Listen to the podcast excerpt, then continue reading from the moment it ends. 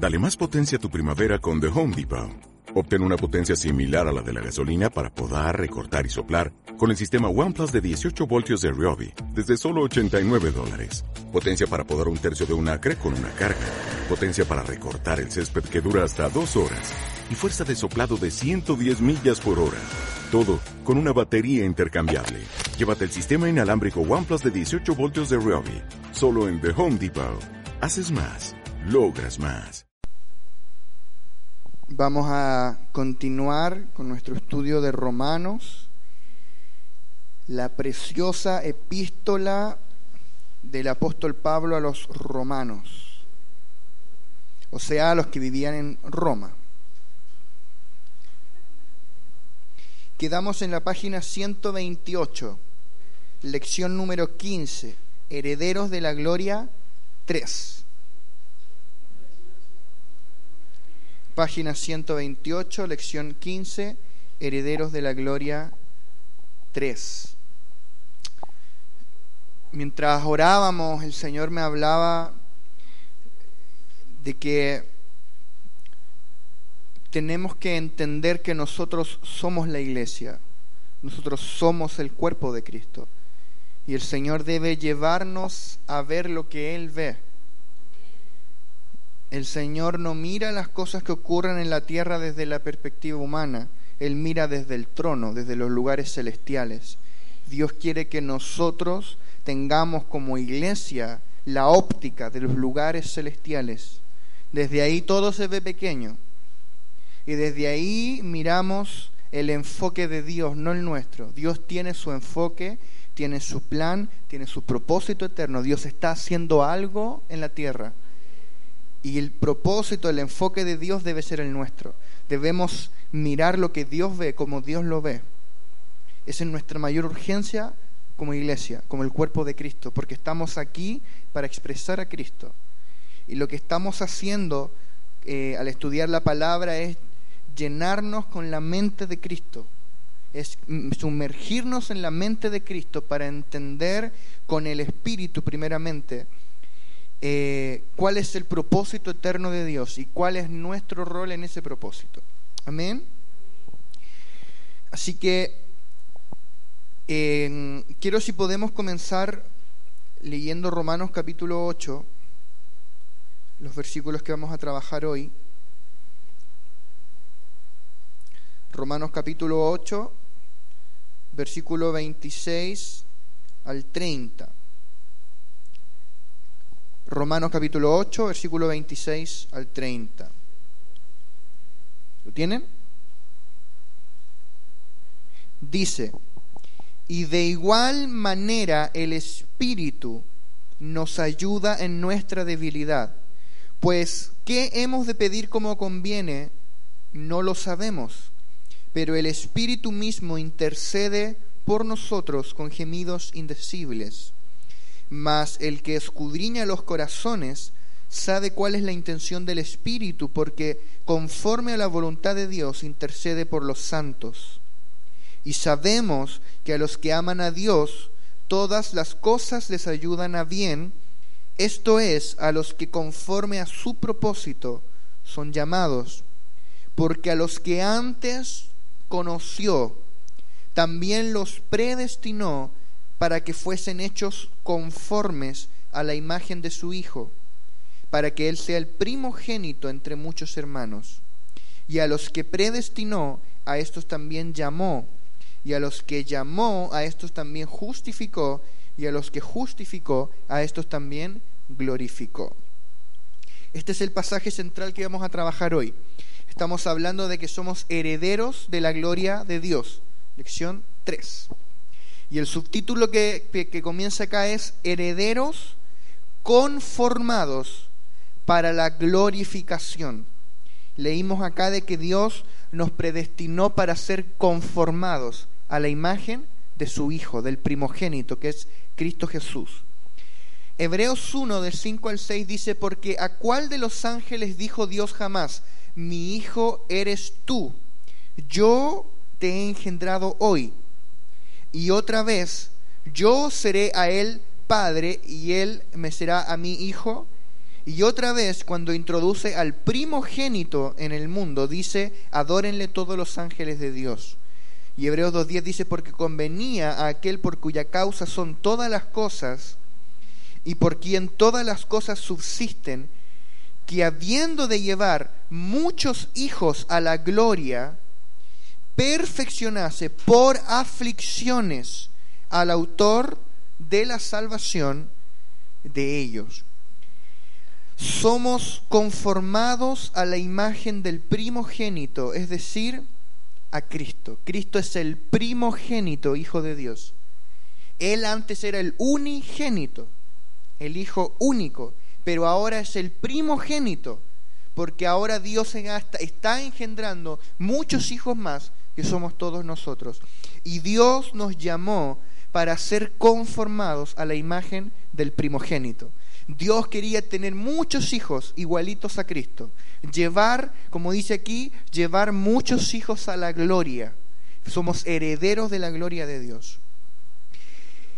Y para eso el proceso que necesitamos experimentar es ser conformados a la imagen de Cristo. Conformado. A ver si pueden repetir conformados. Esa es la palabra clave hoy, conformado. De, la tomamos de Romanos 8:29. No deberíamos esperar ser glorificados. ¿Cuántos quieren ser glorificados con el Señor? Amén. No deberíamos esperar ser glorificados si primeramente no somos conformados a la imagen del Hijo de Dios, pues nos desilusionaremos. La glorificación venidera depende de nuestra conformación a la imagen del Hijo. Esto tiene que ver con el crecimiento en vida. Por ejemplo, aparece acá el ejemplo de un clavel. Cuando la semilla del clavel es sembrada, brota. Esto equivale a la regeneración. Cuando la vida de Cristo fue impartida en ti, tú brotó en ti la vida divina. Fuiste regenerado, hecho un hijo de Dios. Pero luego el, el clavel crece crece la semilla, crece un tallo, hojas, un botón, el, crecimiento, y esto equivale al crecimiento en vida o transformación. Y finalmente florece, y eso equivale a la glorificación. Entonces hay tres etapas. Primero brota, luego crece y luego es glorificado. Un clavel que quisiera pasar de semilla a un bello clavel se estaría saltando un paso, ¿sí o no? Sería muy raro que un clavel diga, yo quiero ser glorificado, pero soy una semilla todavía. El clavel tiene que crecer. ¿Qué, qué significa eso para nosotros? El crecimiento en vida. ¿Qué es crecer en vida? Es que la vida de Cristo que está en ti crezca.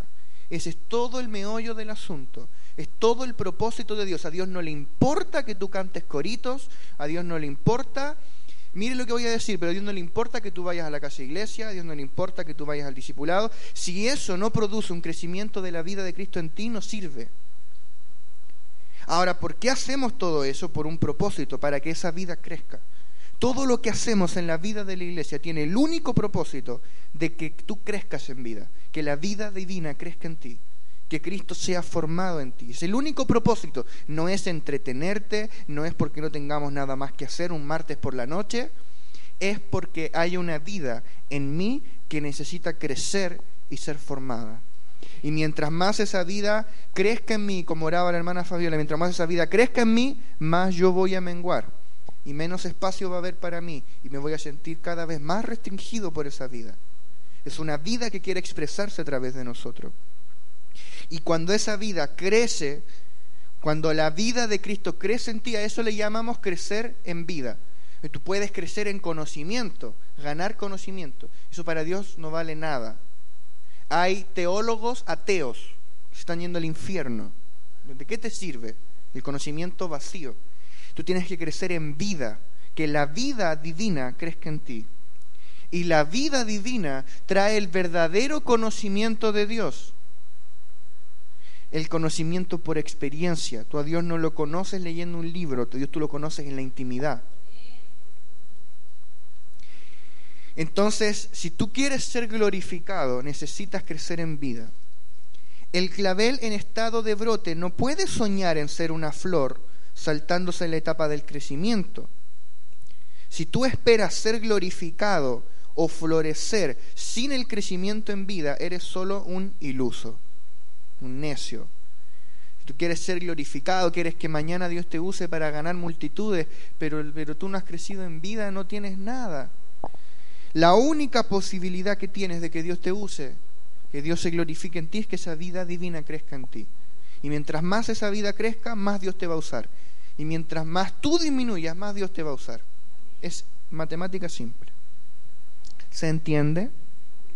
Efesios 4:13 dice hasta que todos lleguemos a la unidad de la fe y del conocimiento del Hijo de Dios, a un varón perfecto, a la medida de la estatura de la plenitud de Cristo. Esa es la medida a la que Dios te va a llevar a ti. Si, Dios lo se empeñó en comenzarlo, Él lo va a terminar.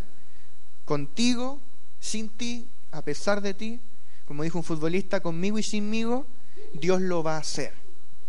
Dios nos va a llevar a la estatura de la plenitud de Cristo, a la medida de un varón perfecto, con el conocimiento pleno del Hijo.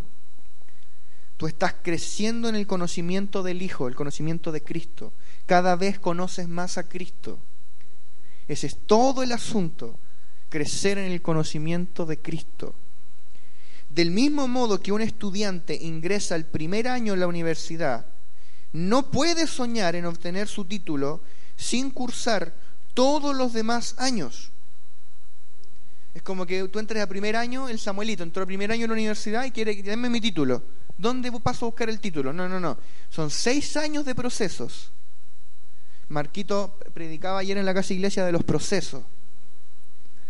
Claro, porque todos quieren llegar al suceso, que Dios se glorifique, te prospere, te, use para sanar 30 mil. Y, pero el proceso es lo que nadie quiere vivir, el proceso de ser conformado a la imagen del Hijo. Es decir, yo quiero saltarme los seis años de universidad, eso no pasa. Es un proceso, el proceso de que la vida divina se forme en mí y yo muera cada vez más. Millones de cristianos solo son brotes soñando ser glorificados. Mm, ¿Sí o no? Cristianos inmaduros, inmaduros. Señor, úsame, pero no controles mi vida. Quiero ir a, a, carretear, quiero hacer lo que yo quiero, pero úsame para tu gloria. Dios no funciona así. Tiene que ser formado en ti el Hijo, Cristo. Solo el brote cuando crece, y de paso, para crecer tiene que morir, cuando el brote muere y crece, recién es glorificado. La glorificación no es un suceso, sino la consumación de un proceso de crecimiento en vida. Amén. ¿Se entiende cuando hablamos de crecimiento en vida? Es que la vida de Cristo crezca en ti. Coherederos de Cristo. Romanos 8:17. Y si hijos, también herederos.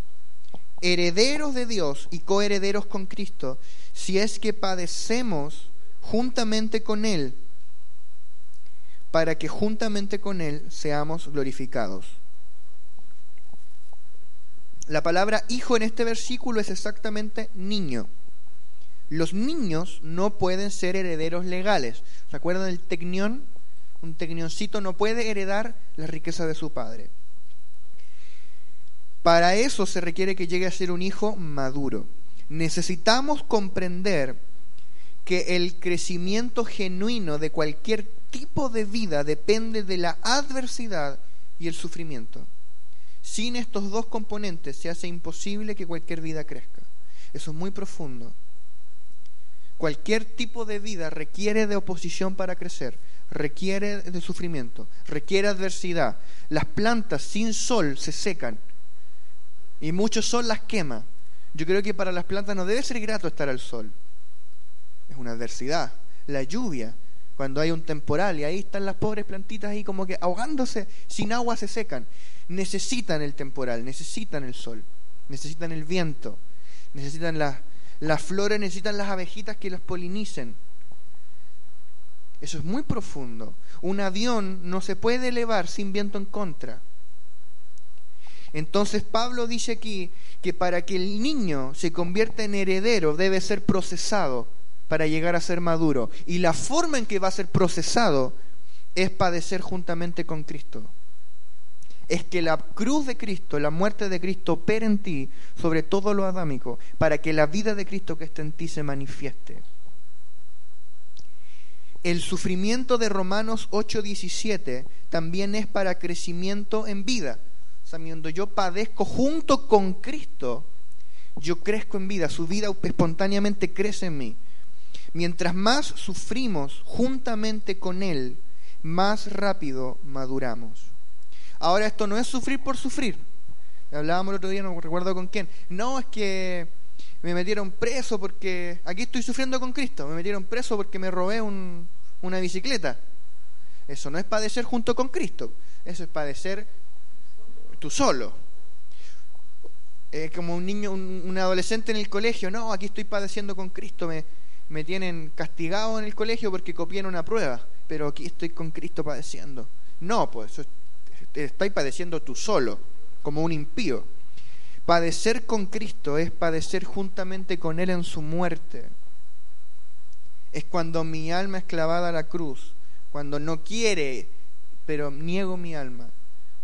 Cuando soy, mi alma es quebrantada. Eso es padecer junto con Cristo. Los procesos son procesos que Dios te lleva al desierto, que nadie te metió ahí. No fue el diablo, fue Dios. Cuando dice que Jesús fue bautizado, se abrieron los cielos, escuchó la voz del Padre hablando, este es mi Hijo amado en quien tengo complacencia, el Espíritu Santo vino en forma de paloma sobre él y el Hijo estaba allí en las aguas, qué cuadro más glorioso. Y dice que Jesús fue llevado por el Espíritu al desierto. El Espíritu Santo metió a Jesús al desierto. Interesante. hay lugares donde Dios te metió para procesarte, para matar todo lo que tiene que matar en ti, para que Cristo se manifieste en ti.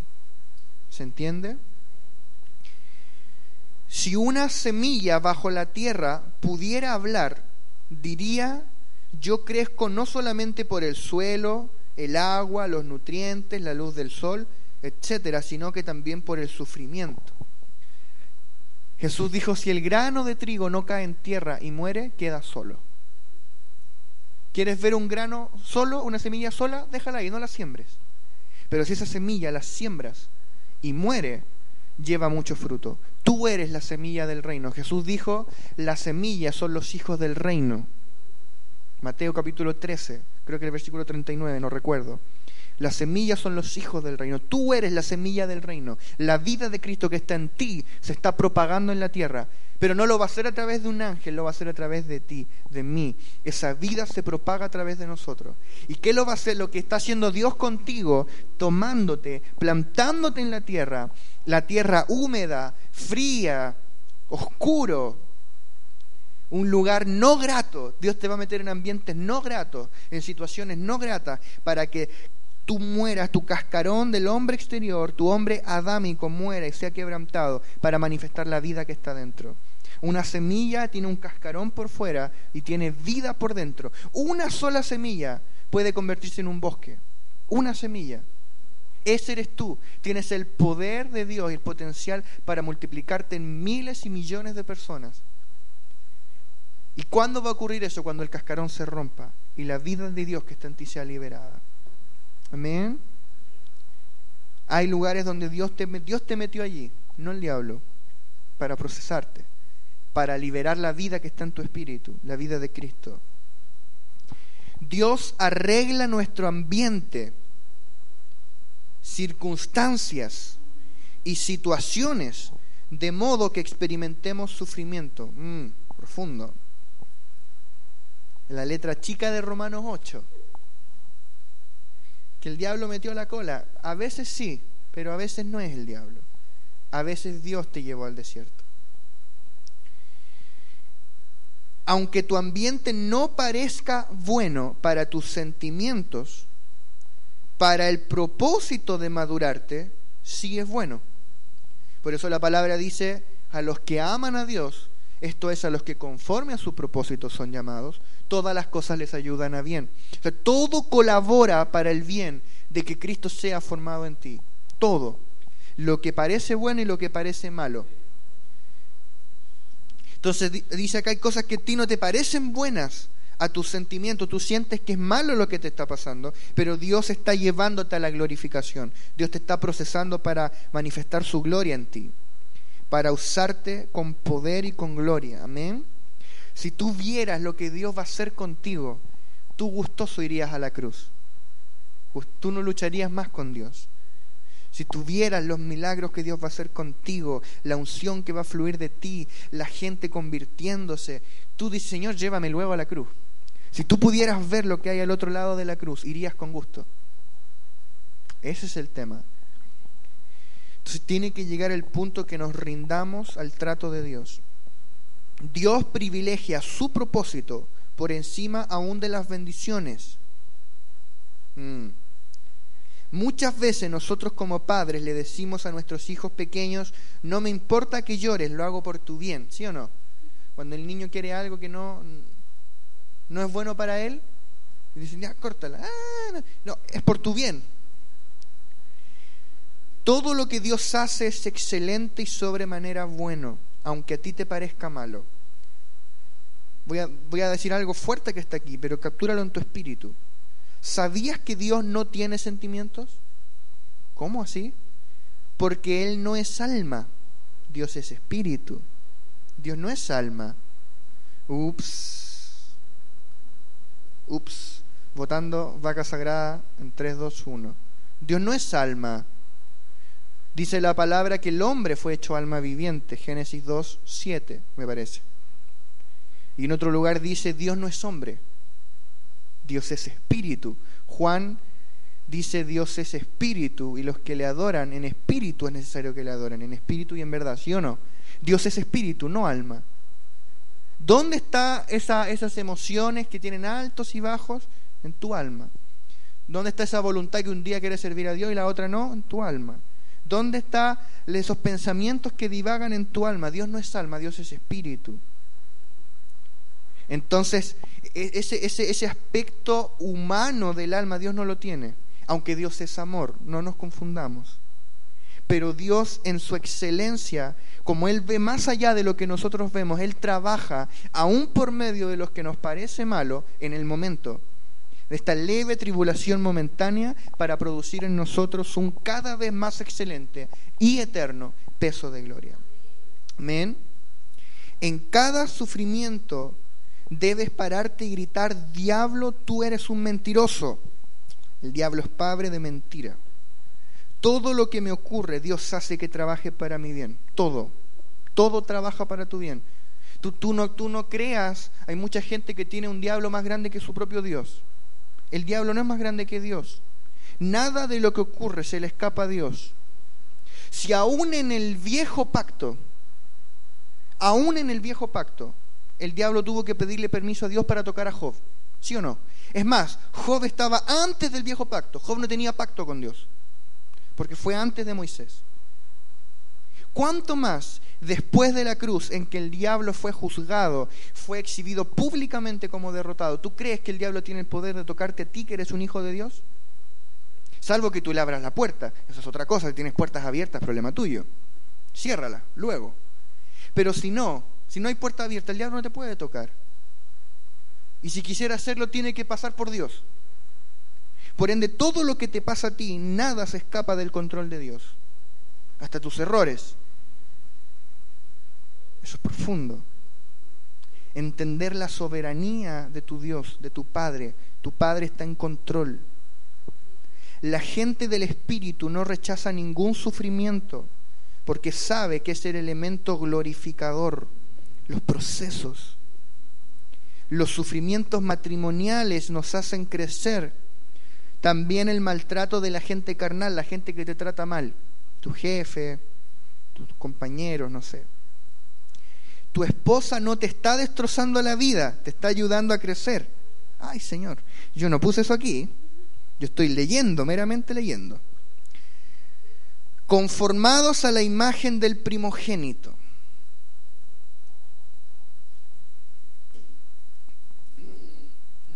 Romanos 8, 26 al 27. Y de igual manera el Espíritu nos ayuda en nuestra debilidad. Pues qué hemos de pedir como conviene no lo sabemos, pero el Espíritu mismo intercede por nosotros con gemidos indecibles. Más el que escudriña los corazones sabe cuál es la intención del Espíritu, porque conforme a la voluntad de Dios intercede por los santos. Tenemos la simpatía, la ayuda y la intercesión del Espíritu, el Espíritu Santo de Dios. ¿Para qué tenemos estas tres cosas? ¿Se acuerdan que la semana pasada terminamos hablando que el Espíritu Santo ora por nosotros con gemidos indecibles? Él gime en nuestro gemir, clama en nuestro clamar. La pregunta es ¿para qué? Y está en Romanos 8 del 28 al 30. Lo leímos al inicio, pero vamos a volver a leerlo. Síganlo allí. Dice, y sabemos que a los que aman a Dios, todas las cosas les ayudan a bien yo, un día escuché algo que nunca se me olvidó. Con Dios siempre se gana, con Dios nunca se pierde. Tú estás con Dios. Amén. Tú, tú estás con el que ganó, tú estás del lado del ganador, del vencedor, el victorioso. Alguien ganó por ti, alguien venció por ti, por eso tú eres un más que vencedor por medio de aquel que nos amó. Volvemos al versículo. Todas las cosas les ayudan a bien, esto es, a los que conforme a su propósito son llamados. ¿Cuál es el propósito? Que tú seas conformado a la imagen de Cristo. Que tú seas hecho un hijo igual al primogénito. Porque a los que antes conoció, también los predestinó para que fuesen hechos conformes a la imagen de su Hijo. Traducido en un español más actualizado para ser conformado a la imagen de su Hijo, para que Él sea el primogénito entre muchos hermanos, muchos hermanos iguales al primogénito, de eso está hablando. Y a los que predestinó, a estos también llamó, y a los que llamó, a estos también justificó, y a los que justificó, también glorificó. Pablo empieza diciendo, y sabemos, y sabemos. ¿Qué sabemos? Sabemos que Dios causa que todas las cosas trabajen juntamente para el bien de los que aman a Dios, a los que son llamados conforme al propósito. ¿Cuál es el propósito del llamamiento de Dios? Romanos 8:29. A los que antes conoció, también los predestinó para para que fuesen hechos conformes a la imagen de su Hijo. Pablo Vamos, a explicar primero este versículo un poco antes de entrar ahí. Pablo dice a los que antes conoció. Sea, Dios a nosotros, somos hijos de Dios. ¿Cuántos son hijos de Dios? Amén. Dios nos conoció antes. ¿Qué, ¿Qué, tan antes? ¿Qué tan antes te conoció Dios a ti? ¿Qué crees tú? Antes de la fundación del mundo, antes de crear todo lo que existe, Dios nos conoció está, en tu Biblia, dice, porque a los que antes conoció, también los predestinó para que fuesen hechos conformes a la imagen de su Hijo. O sea, Dios en la eternidad pasada, Él dijo, voy a crear a la Fabiola. Y un día la voy a llamar, la voy a justificar y la voy a glorificar y ella va a ser conformada a la imagen del Hijo. ¿Para qué Dios la llamó? Para que sea conformada a la imagen del Hijo. Y Dios armó ese plan antes de crear el universo. En la eternidad pasada, Dios es eterno. Yo un día aprendí algo, el diablo opera en la dimensión del tiempo. Tu Dios es el Dios eterno, opera en la eternidad. Y tú operas en lo eterno, porque tú eres un hijo de Dios sentado en los lugares celestiales junto con Cristo.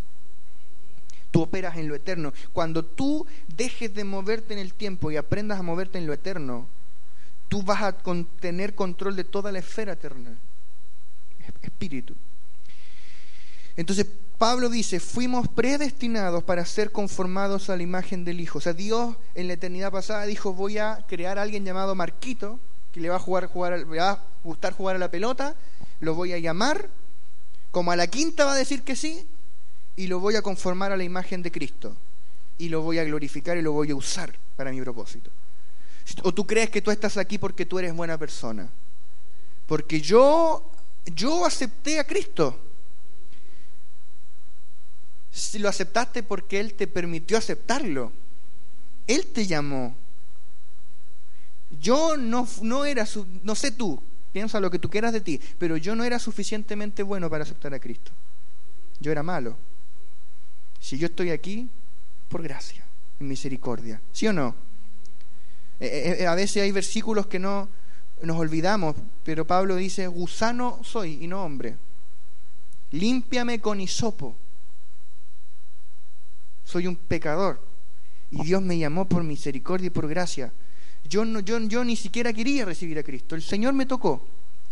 Y si Él te llamó, dice que te llamó y luego te justificó y esto también glorificó.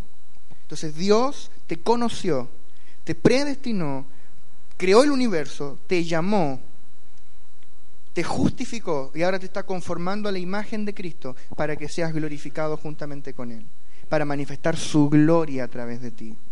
Amén.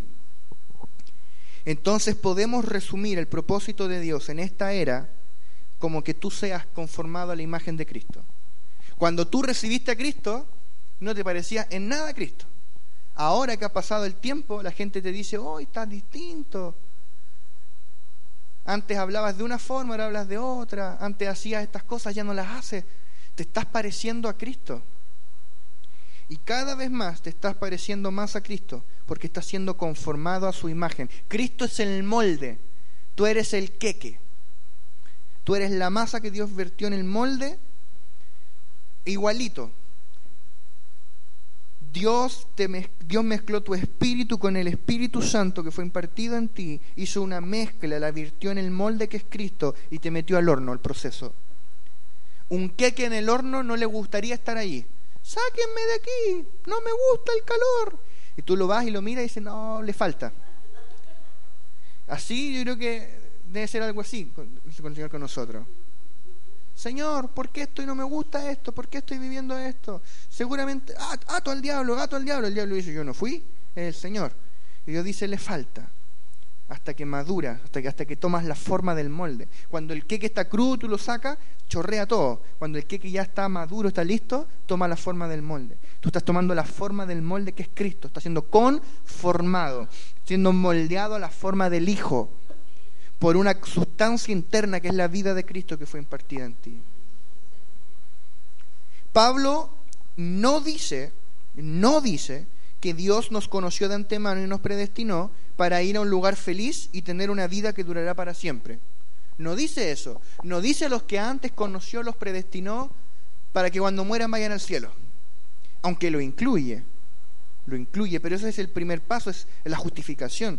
Pablo dice, sino para ser conformados a la imagen de su Hijo. Es el único interés de Dios que tú seas conformado a la imagen de Cristo. Para eso estamos aquí. Todo lo que hacemos es para eso, para que tú seas conformado a la imagen del Hijo. Hasta los números especiales del Día de la Mamá son para eso. Todo es para eso. No tenemos otro fin. Em, antes de ser creados y aún antes de la creación del mundo, Dios había decretado este destino para nosotros. Por eso esto es un destino. Yo un día entendí algo, si Dios me llamó en la eternidad pasada a esto, si Dios me creó para esto, para servirle, ¿habrá alguien que pueda impedirlo? Ni siquiera yo. El diablo no lo puede impedir, ni siquiera yo lo puedo impedir. Si Dios determinó usarme, Dios me va a usar. Por la buena o por la mala, Él me va a meter al horno y me va a terminar conformando a la imagen de su Hijo. Si Saulo estaba matando cristianos cuando Dios le salió al encuentro, ¿Tú crees que no va a llegar el día que a ti te resplandezca la luz de Cristo y se te revele Cristo? Va a pasar. Va a pasar. Dios cumplirá. El salmista David dijo, Jehová cumplirá su propósito en mí. Amén. Dios creó el molde y se llama Cristo. Y nosotros somos una fabricación en serie. ¿Han visto los documentales de las fábricas en serie? Salen miles de productos igualitos. Dios dijo, voy a armarme una fábrica en serie de hijos. Y puso de molde a Cristo. Todos hemos sido puestos dentro de Él, dentro de Cristo, para ser moldeados a la imagen de su Hijo, primogénito. Vale decir que todos seremos conformados al molde. Aquí pone de ejemplo el queque. Dice, cuando una mujer pone un queque sobre la mesa, puede ser un hombre también, lo que realmente vemos es la masa que tomó la forma exacta del molde. Cuando uno hace, hace el queque y, lo saca, y lo desmolde y lo pone en un platito, dice, ¡uy, que se ve bonito el queque con el hoyito al medio! Lo que ves tú ahí en realidad es el molde, que, que, que está expresado a través del queque.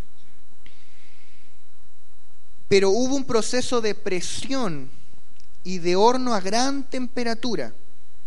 No mires la presión ni el calor, sino el diseño final. Es el mismo proceso que estamos nosotros. Hubo un tiempo en que Dios tenía un solo hijo unigénito, pero Él quería tener muchos hijos parecidos al primero y de este modo tener una expresión corporativa en el universo. Así que ahora el hijo unigénito no existe más, ahora existe el primogénito, que vale decir el primero de muchos. Dicho sea de paso, muchos primogénitos. Por eso Hebreos dice que nosotros somos la congregación de los primogénitos, hechos perfectos por la sangre del Cordero. Romanos 8:30 dice, está, está en la hoja que sigue, pero antes de eso dice, los muchos hijos son para el reino de Dios y los muchos hermanos de Cristo son para el cuerpo de Cristo. Así que el reino de Dios es simplemente la vida del cuerpo, es decir, la iglesia. Romanos 8:30 dice, y a los que predestinó, a estos también llamó, y a los que llamó, a estos también justificó, y a los que justificó, a estos también glorificó. En la eternidad pasada fuimos predestinados y en el tiempo fuimos llamados. ¿Se entiende eso? En la eternidad pasada, antes de crear el tiempo, Dios te predestinó para conocerle. Y cuando Dios creó el tiempo, esta dimensión llamada tiempo-espacio, Dios te llamó. Interiormente por el trabajo del Espíritu. Como no entendemos por qué estamos padeciendo, porque en el, dice, dice la palabra que al momento ninguna prueba parece ser causa de gozo. Cuando tú estás en la prueba, en el padecimiento, no, no parece ser un motivo para alegrarte. En lo absoluto, uno no tiene idea por qué está pasando eso. Porque ¿Cómo sabes tú que tú estás padeciendo junto con Cristo? Porque tú miras y dices que, yo, ¿qué, hice yo para que me pasara esto a mí? ¿Qué hice yo? Porque si tú haces, haces lo malo y cosechas lo que tú sembraste, tienes tu justa retribución, pero ¿qué hizo Jesús para merecer la cruz? Nada. Ese es el tema. Hay unos amigos que son pastores en Viña del Mar, Alejandro Compoli, contaban su testimonio, yo, los escuché en el campamento de jóvenes que fui a La Serena este verano. Y ellos se casaron, estuvieron unos años solos, hasta que ella quedó embarazada. Querían ser padres y ella quedó embarazada. Felices, felices, toda la iglesia contenta, al fin los pastores van a ser padres. Imagínense como que yo con la Dani, después la Dani queda embarazada, todos van a ser felices, ¿sí o no? Es como, uh, el gran evento de la iglesia. Empezó con malestares, fue al hospital, perdió el bebé. Tenía como tres o cuatro meses y lo perdió. Quedó destruida la pastora Poli. La Poli, una joven, quedó destruida. Y, y ella decía, yo nunca pensé que esto me podía pasar a mí. Uno, decía, uno siempre piensa que las cosas malas le pasan a la otra gente, pero a mí que soy hija de Dios, yo que lo sirvo, atiendo casas y iglesias, ¿por qué me pasó a mí? Y, Dios le habló esto y le dijo, ¿quién? ¿Y quién te dijo que no te puede pasar a ti? Te puede pasar. No porque hiciste algo mal, es porque Dios está permitiendo que pasen ciertas cosas para conformarte a la imagen de su Hijo. Es un misterio. Pero cuando se te revela, tú te entregas a la cruz, te entregas al proceso, ¿sí o no? ¿Sí o no, Marquito?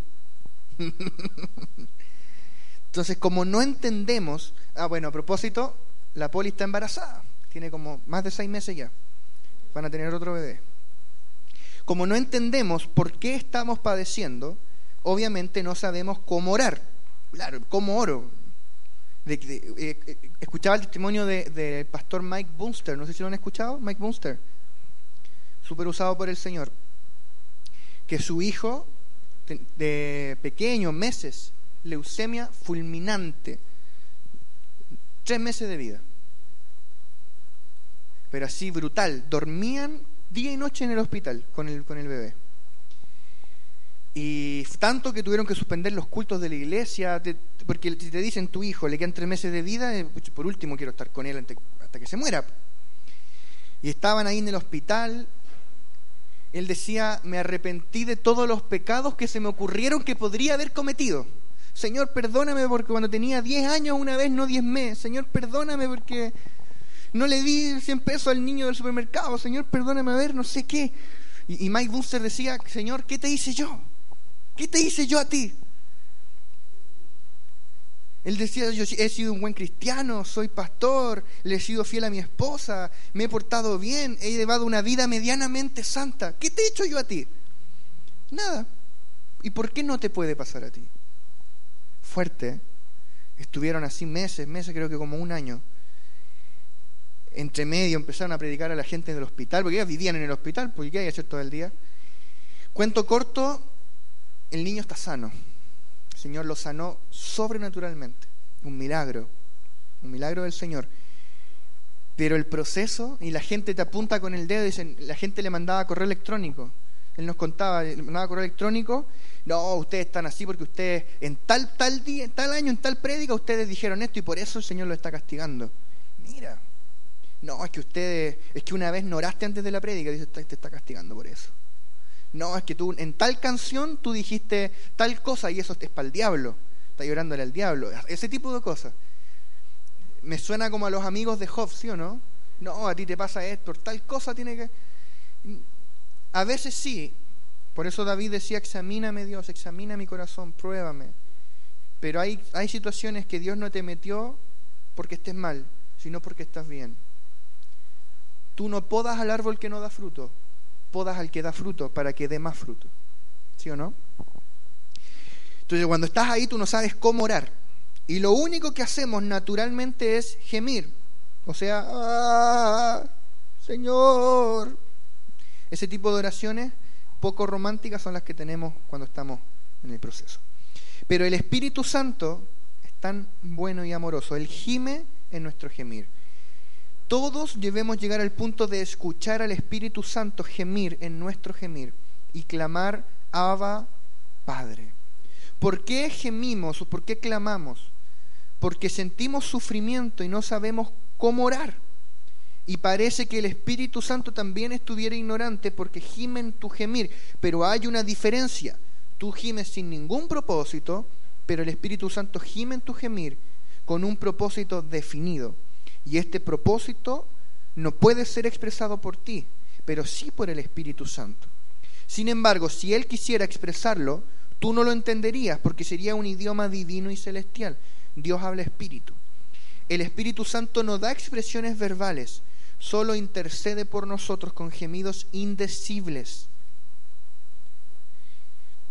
¿Cuál sería este propósito aparentemente oculto? Consiste en que tú seas completamente moldeado y conformado a la imagen del Hijo primogénito de Dios, que es Cristo, habiendo de llevar muchos hijos a la gloria. Tú eres uno de esos. Si tienes lápiz, subraya eso. ¿Cuál es el propósito aparentemente oculto de Dios? Que tú seas completamente moldeado y conformado a la imagen del Hijo. Todos hemos exclamado muchas veces, yo no sé lo que me pasa, no entiendo nada, no veo propósito alguno en mi vida. También muchas veces hemos orado por otros hermanos en tiempos de gran aflicción y también hemos orado mal, como los amigos de Job. Pero terminamos la oración diciendo, Señor, tú sabes todas las cosas, porque nosotros no sabemos nada. Llega un punto cuando tienen una situación que crónica que está allí, allí, y, no se soluciona, y tú oras y oras y oras, intercedes, clamas, ayunas, y gritas, decretas, declara, establece, lo sella, lo confirma, y no pasa nada. Y llega un punto que dice, Señor, te lo entrego. Yo no sé, tú sabes. Tú eres soberano, ¿sí o no? Te rindes. Conclusión. La santificación, ¿recuerdan lo que era la santificación? Ser transformado, probablemente no requiere ningún sufrimiento. La conformación, ser conformado a la imagen del Hijo, por el contrario, necesita sufrimiento padecer.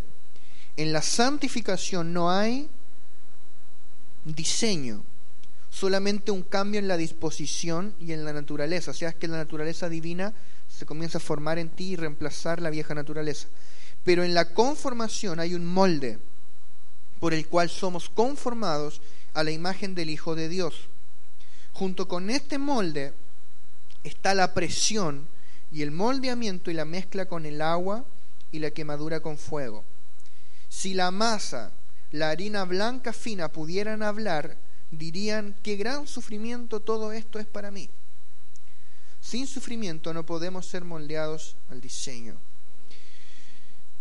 Vamos a especificar algo.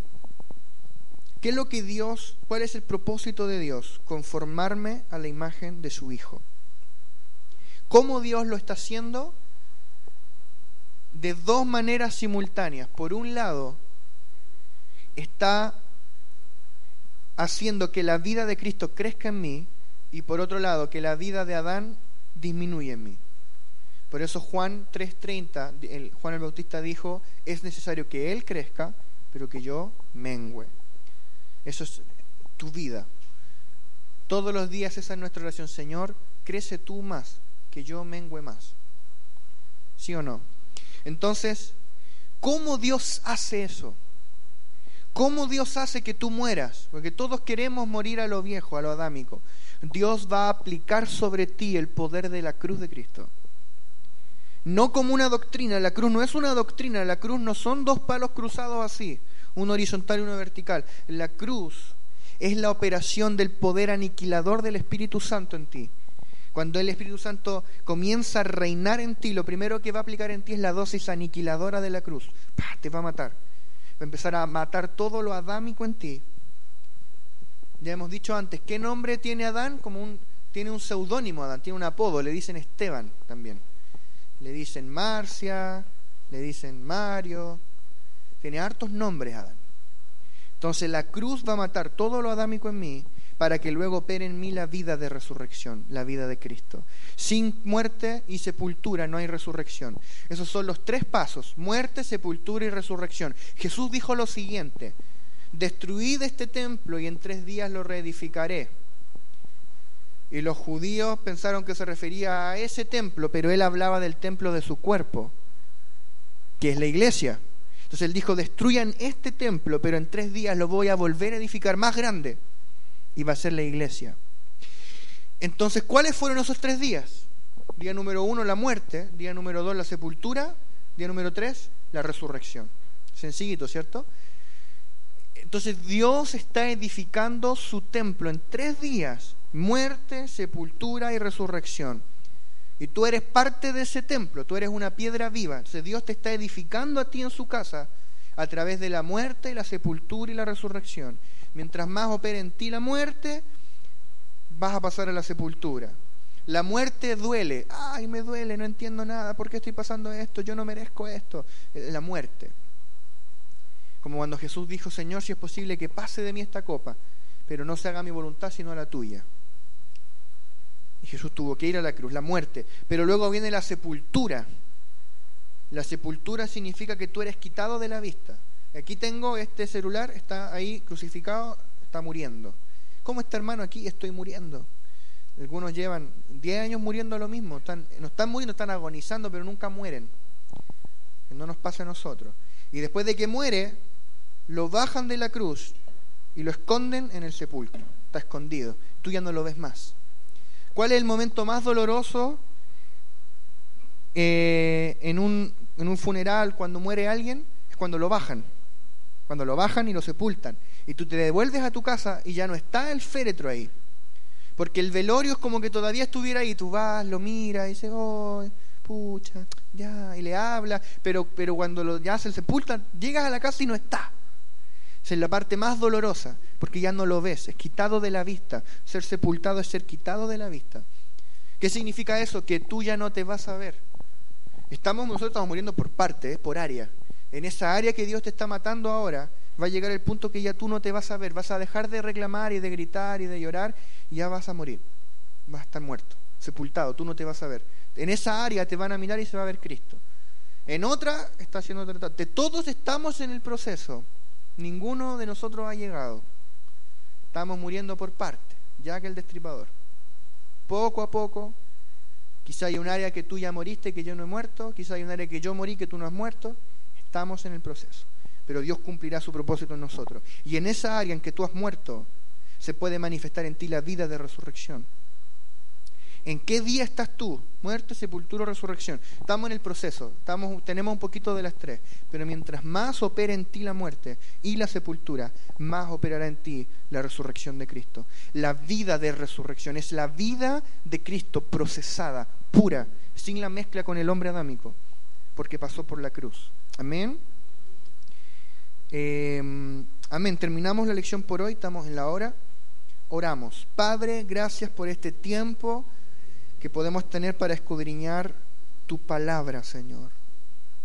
Confesamos junto con el salmista David, lámpara es a mis pies tu palabra y lumbrera a mi camino.